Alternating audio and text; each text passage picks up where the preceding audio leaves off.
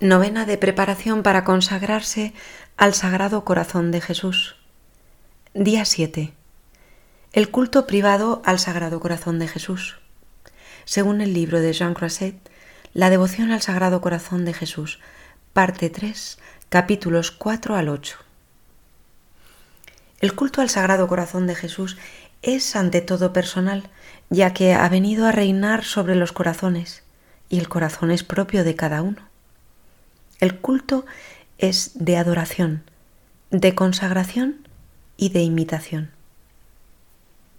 Culto de adoración. El culto de adoración se da especialmente en la Santa Misa, en la comunión y en las visitas al Santísimo y en la oración. En la Santa Misa. No hay nada sobre la tierra que dé más gloria a Dios que el santo sacrificio de la misa. No hay ninguna otra acción en el mundo que se deba realizar con mayor respeto, atención y devoción. En este misterio todo es grandioso. El poder que Dios muestra en la misa es infinito, un amor sin límites, una paciencia extrema. En la Eucaristía se vuelve a hacer presente, real y verdaderamente, el sacrificio de la cruz el sacrificio real e incruento de la misma víctima inmolada en el Calvario, que se ofrece a sí mismo al Padre como holocausto en expiación por nuestros pecados. Y como Él paga el precio de su sangre derramada por nosotros en la cruz, debemos asistir a la Santa Misa con los mismos sentimientos que si hubiéramos sido testigos de la muerte de nuestro Salvador en el Calvario. O mejor, debemos intentar entrar en los sentimientos que anidaban en nuestra querida madre y el discípulo amado. El recogimiento, el silencio, una actitud humilde y un respeto profundo son disposiciones necesarias, pero tienen que estar sostenidas por una fe viva. Recordar que estamos asistiendo a un sacrificio del que Jesucristo es la víctima y es por nosotros por quienes se ofrece ese sacrificio en la comunión. La Sagrada Eucaristía es el mayor sacramento y el más sagrado, y por su valor este sacramento exige mayor cuidado al recibirlo que todos los demás. Una buena comunión debería ser suficiente para hacernos santos. Nos aproximaremos a ella de una forma correcta si creemos que somos poco merecedores de recibir a Cristo y al mismo tiempo si hacemos todo lo que está en nuestras manos para llegar a merecerlo. Es un efecto de quienes comulgan a menudo el no prepararse lo suficiente. Estas almas insensibles al mayor de todos los dones tienen muchas razones para temer, porque no reaccionan al peligro del estado de tibieza en el que viven. ¿Qué pensaríamos de unas personas que conversaran con Jesucristo a menudo, que comieran todos los días sentadas a su mesa y que no fueran mejores cada día. ¿Les quedaría alguna esperanza de curarse a los enfermos a quienes Jesucristo no sanara cuando le fueran presentados? Debemos acercarnos a la comunión con humildad, con hambre espiritual, que es signo de que necesitamos su alimento celestial. Con pureza de corazón y con amor a Jesucristo, o al menos con el deseo de amarle y de cumplir su voluntad. Pero el método más útil para comulgar bien es practicar la devoción al Sagrado Corazón de Jesús, pues toda preparación debe ir acompañada de una reflexión honda sobre las cualidades admirables del alimento divino que vamos a recibir. En lugar de ocuparnos en recitar oraciones, tenemos que aprovechar la mayor parte del tiempo que precede, acompaña y sigue a la comunión para hacer actos internos, principalmente actos de amor a Dios, que deberían tener el efecto de aumentar el amor de Dios en nuestros corazones. Nuestro Salvador viene a nosotros para unirnos más a Él. Nos abre su corazón, nos lo entrega. ¿Vamos a negarle el nuestro? En las visitas al Santísimo. Jesucristo se ha quedado en la Eucaristía para estar continuamente con nosotros y no hay nada que gane más su corazón que las visitas frecuentes y la adoración. Es entonces cuando suele distribuir sus gracias con más abundancia y la gracia más habitual es la de darnos su amor, especialmente cuando hacemos las visitas en aquellas horas del día en que apenas nadie está con él. Recordemos la predicción que hizo el Salvador sobre los últimos tiempos. Pero, cuando venga el Hijo del Hombre, ¿encontrará fe sobre la tierra? Lucas 18:8. Pues, si nuestra fe no se ha extinguido, ¿no resulta muy sorprendente que creamos en la presencia real de Jesucristo en el altar y que, sin embargo, le tratemos con indiferencia? ¿Por qué permanece Jesús día y noche tan humildemente en el sagrario, si no es porque su mayor delirio es estar con los hijos de los hombres? No sufráis, mis pequeños, nos dijo. No os dejaré huérfanos. Ascenderé a los cielos, pero al mismo tiempo me quedaré con vosotros en la tierra. Sois débiles, estáis enfermos y cansados. A menudo estaréis tristes, temeréis mis decisiones Tendréis miedo de la ira y de la justicia de mi Padre, pero encontraréis en el Santísimo Sacramento un Padre que os consolará, un médico que os sanará, un guía que os mantendrá sanos y salvos, un Maestro que resolverá todas vuestras dudas, un alimento celestial que os dará nueva fuerza, un Redentor y un Salvador. Durante nuestras visitas al Sagrado Corazón tenemos que meditar mucho y hablar poco. Un silencio lleno de amor y de adoración es mucho más agradable a Jesucristo que un gran número de oraciones dichas de forma apresurada y con poca atención. ¿Se necesita sacrificar tanto tiempo para visitar a nuestro Señor con un poco más de frecuencia? No. Bastaría dedicarle algún minuto. Es un deber no sólo de gratitud, sino de honor. Si ha muerto precisamente por ti y se ha encerrado contigo en este mundo, ¿no le debes nada? En la oración. La oración es un arma muy poderosa que Dios ha dejado en manos de los cristianos. No hay ningún medio más eficaz que la oración para conseguir el amor a Jesucristo ni tampoco ninguno más fácil. No obstante, nos olvidamos. La razón por la que conseguimos tan poco de Dios es porque le pedimos muy poco o mm, porque poco confiamos en nuestras oraciones. Pidámosle a todas horas su amor puro, ardiente, generoso y perfecto. Podemos estar seguros de que nos escuchará, pues Jesucristo nos ha prometido no rechazar nada de lo que le pidamos y no faltará su promesa. Pedid y se os dará. Mateo 7:7. Nosotros no sabemos muchas veces lo que pedimos, pero ofenderíamos a Jesucristo si pidiéndole su amor dudásemos de que va a escucharnos, sobre todo si se lo pedimos con sinceridad y con verdadera fuerza. Dame, Señor, solo tu amor y tu gracia, que solo eso me basta. Culto de consagración. La devoción al Sagrado Corazón de Jesús nos lleva a ofrecer nuestro corazón con todos sus sentimientos al Señor, a fin de que se conforme al suyo. Nos entregamos a su corazón por completo y con amor indiviso. Es todo suyo. No hay lugar para ninguna criatura. Nos comprometemos a vivir solo para aquel que nos amó hasta el extremo de dar la vida por cada uno de nosotros. A partir de ahora nuestro divino Redentor es también nuestro Padre, nuestro amigo, nuestro Maestro y en fin todo. Pero para poder realizar una verdadera entrega del propio ser hay que pedirle la gracia al amable Jesús de alcanzar el perfecto olvido de nosotros mismos. Le pediremos que nos conceda también una profunda humildad, pues es la virtud que más le agrada y nos ayuda a cumplir en todo momento su santa voluntad hasta la eternidad. Nos sometemos totalmente a su influjo para que haga de nosotros lo que quiera.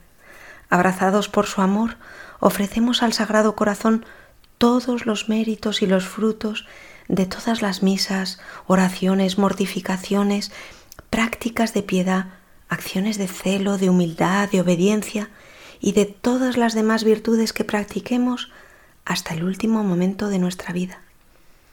Le rogamos humildemente que acepte la completa donación que hacemos de todo para que lo disponga del modo que más le agrade y en favor de quien le parezca.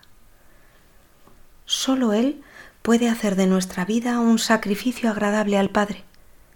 Por ello nuestra vida, acciones, trabajos y sufrimientos quedan consagrados a su gloria. Esta consagración evitará que caigamos en la desdicha de vivir ignorando su amor y haciendo oídos sordos a todas las secretas lecciones que día tras día quiere darnos para nuestro bien, para nuestra santificación. Entremos pues a su divino corazón para vivir y morir en él en compañía de sus siervos más fieles. Culto de imitación. El verdadero amor lleva a la identificación con la persona amada. Es por eso que uno de los efectos principales de esta devoción es la conversión de nuestra vida interior y exterior en una expresión viva de la vida de Jesucristo. Y para que la imitación sea perfecta, es necesaria una profunda humildad, un control de nuestra mente, una dependencia completa de Él y un gran amor a la cruz. La mansedumbre es una virtud que destaca en el carácter del Divino Redentor y que además en sí misma contiene muchas otras. Uno de los deseos del Divino Maestro es que alcancemos mediante la mortificación y la humildad de corazón, librando nuestro corazón del dominio de las pasiones y especialmente del amor propio.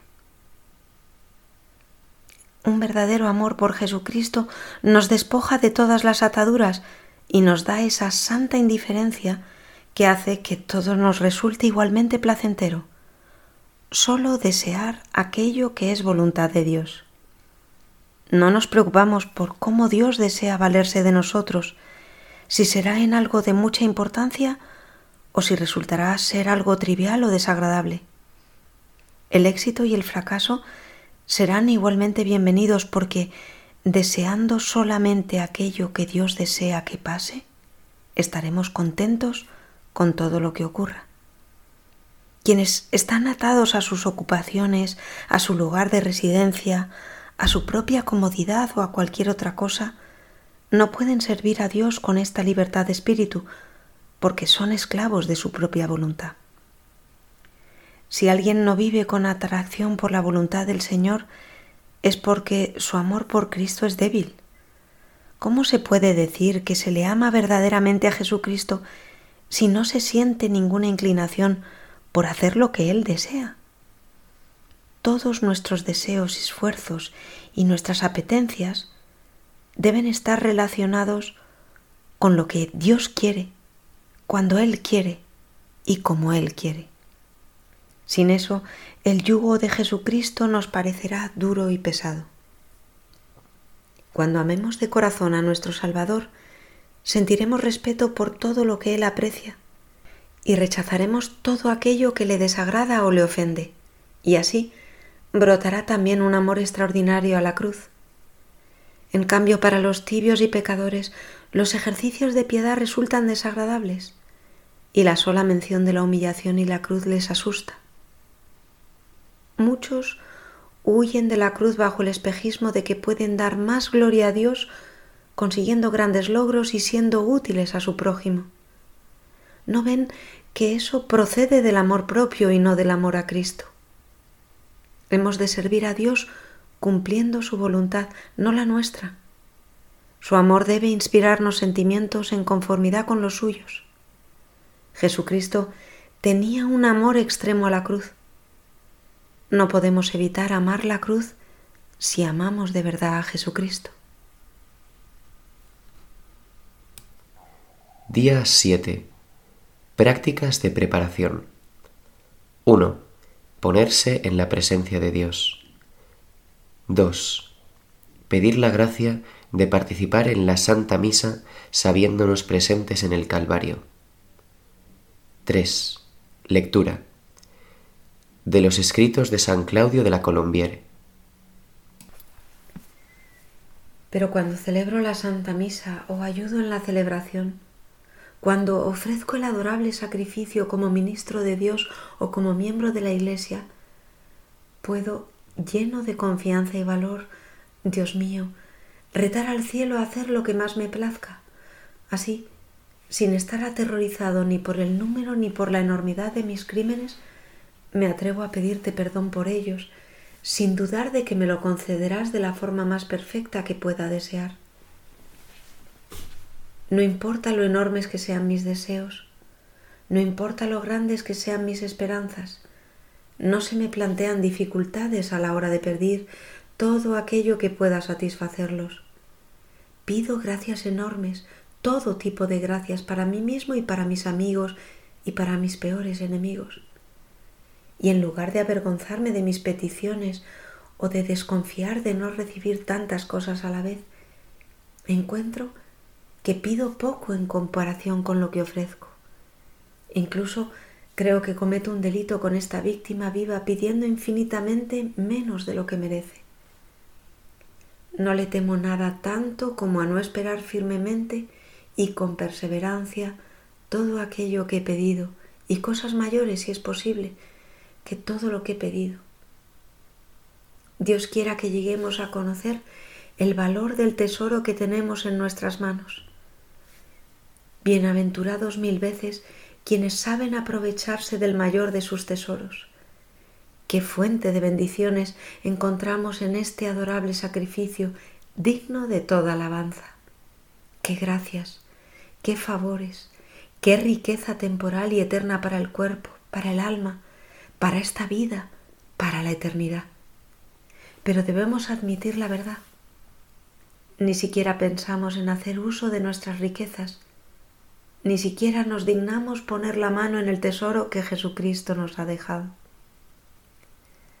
Tenemos a nuestra disposición un remedio para todos los males, un árbol de la vida que nos puede dar no solo salud, sino incluso la inmortalidad.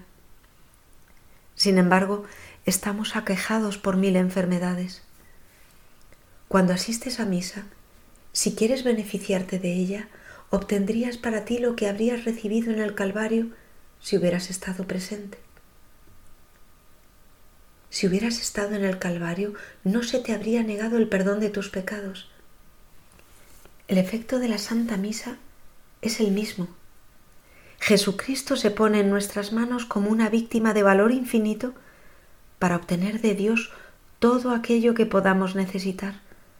No importa lo grande o valioso que sea, en el sacrificio de la misa, Jesús no solo se hace nuestro intercesor ante el Padre Eterno para pedir por sus méritos todo lo que nosotros deseamos, sino que ofrece su sangre y sus méritos en pago por todo lo que pedimos. ¿Qué puedes desear, por muy grande que sea, que tenga tanto valor como lo que presentas para recibirlo? La gente asegura que desea corregir sus propios fallos y los de los demás. Sin embargo, no hace ni una cosa ni la otra.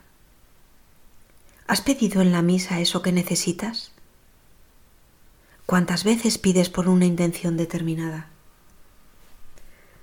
¿Cómo se puede creer que Dios va a rechazar algo tan pequeño, pagado a un precio tan grande, que les va a dar tan poco valor a la sangre y a la vida de su Hijo, que no va a pensar que se merece esa gracia, esa virtud, ese bien temporal o ese favor espiritual que deseas para ti mismo o para otra persona, si eso te conduce a la salvación. Dices que no sabes qué hacer durante la Santa Misa. ¿Nunca has ofendido a Dios? ¿No le ofendes todos los días y a todas horas? Reflexiona durante la misa en todas las faltas de que eres culpable desde la celebración anterior. Pide perdón a Jesús. ¿No tienes nada que pedirle? Nos pasamos todo el día quejándonos de nuestros parientes, de nuestros amigos, de los hijos. Pídele a Dios que haga más razonable a ese enemigo, más modesta a esta hija, a este marido menos temperamental. Pídele que cambie el corazón de este hijo. Pídele más humildad, más paciencia, más coraje y más fervor para rogar por tu salvación. Pídele en especial el amor de Dios. Y para obtener todos estos dones, ofrécele la ofrenda de Jesucristo en el altar. No puede ser que nos rechace, porque lo que le ofrecemos es infinitamente más valioso que lo que pedimos.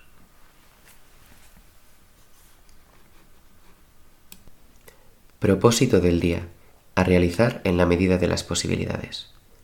Hagamos el propósito de llegar unos minutos antes en la próxima misa que participemos para prepararnos bien. Jaculatoria del día. Para repetir durante el día. Sagrado Corazón de Jesús, inflama nuestro corazón de tu amor. Letanías para consolar al Sagrado Corazón. Se pueden elegir siete letanías del total.